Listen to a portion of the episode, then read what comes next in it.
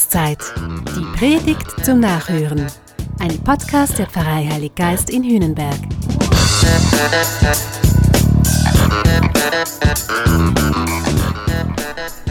Dann und wann spricht die Bibel vom Satan. So auch heute. Da beschimpft Jesus seinen Kollegen Petrus mit einem heftigen Tritt hinter mich, du Satan. An einer anderen Stelle streitet Jesus sogar mit dem Teufel höchstpersönlich. Tritt hinter mich, du Satan, das heißt so viel wie Geh mir aus den Augen. Satan, der Teufel. Gibt's den? Gerade neokonservative christliche Kreise haben den Satan ja jetzt wieder neu für sich entdeckt. Der Teufel als der machtvolle Gegenspieler Gottes der, der uns Menschen andauernd verführen und in allerlei Versuchungen bringen will. Ein gefallener Engel, abgekommen vom guten Weg, vom Himmel gefallen im wahrsten Sinne des Wortes. Spannend ist so ein Gedanke, ja, das gebe ich offen zu. Menschen aller Zeiten waren und sind davon fasziniert. Irgendwie haben wir das magische Denken ein bisschen in den Genen. Geister- und Teufelskult. Es scheint, das hat auch die Aufklärung noch nicht ganz aus unseren Köpfen verbannt. Quatsch ist es trotzdem.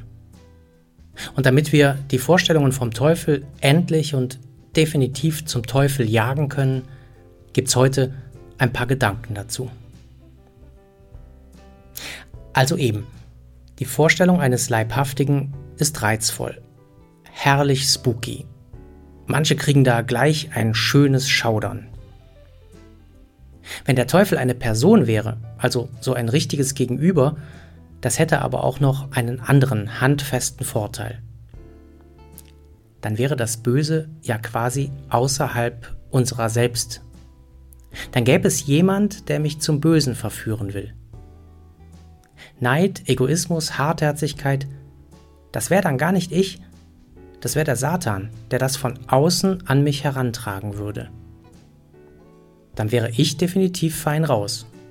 Dann ist Satan schuld, wenn ich mich wie ein Teufelchen benehme. Sorry, das bin nicht ich. Ich kann nichts dafür. Dieser Kerl ist einfach stärker als ich. Ja, das personifizierte Böse, das wird mich ganz schön entlasten. Ich vermute, viel von der Faszination des Satans kommt, bewusst oder unbewusst, genau daher.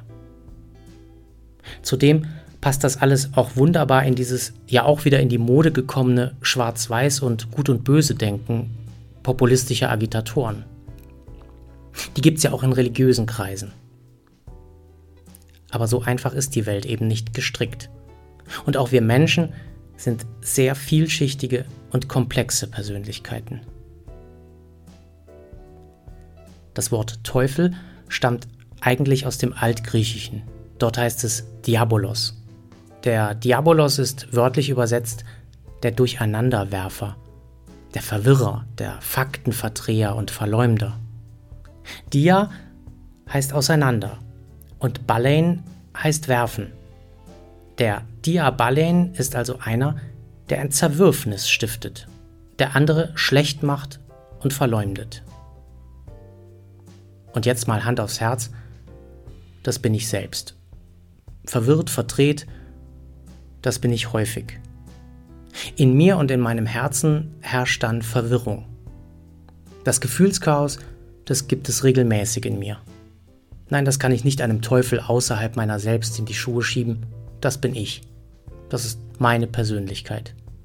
Ich, und ich nehme an, niemand von uns, ist immer ganz er oder sie selbst. Wir sind oft in uns selbst zerrüttet.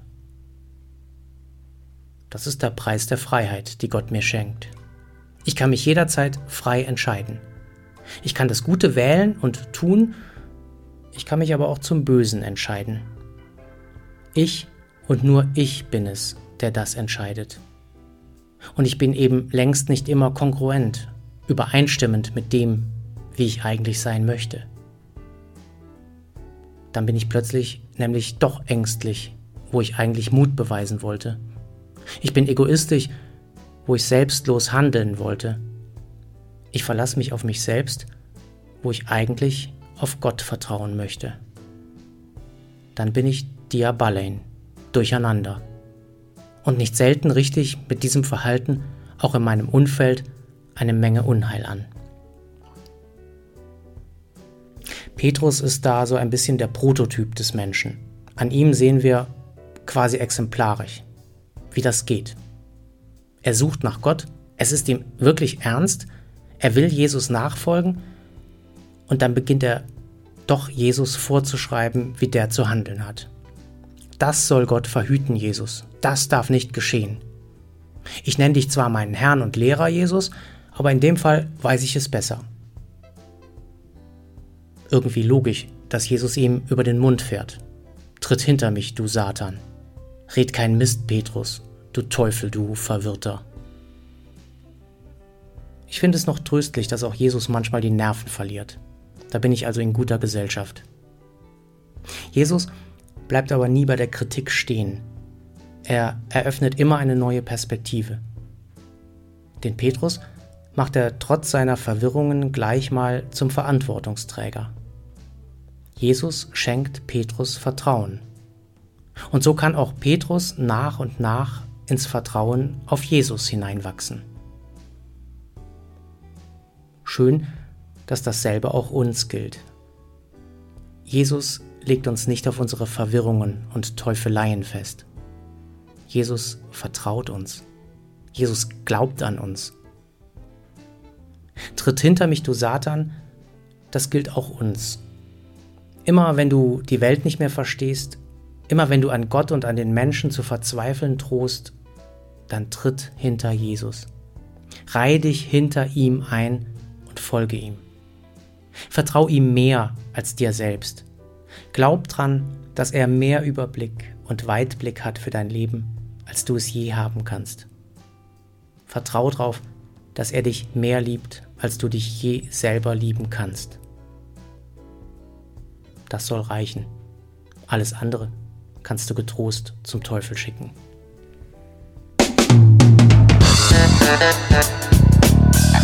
Das war Glaubenszeit. Die Predigt zum Nachhören. Ein Podcast der Pfarrei Heilig Geist in Hühnenberg. Gesprochen von Christian Kelter.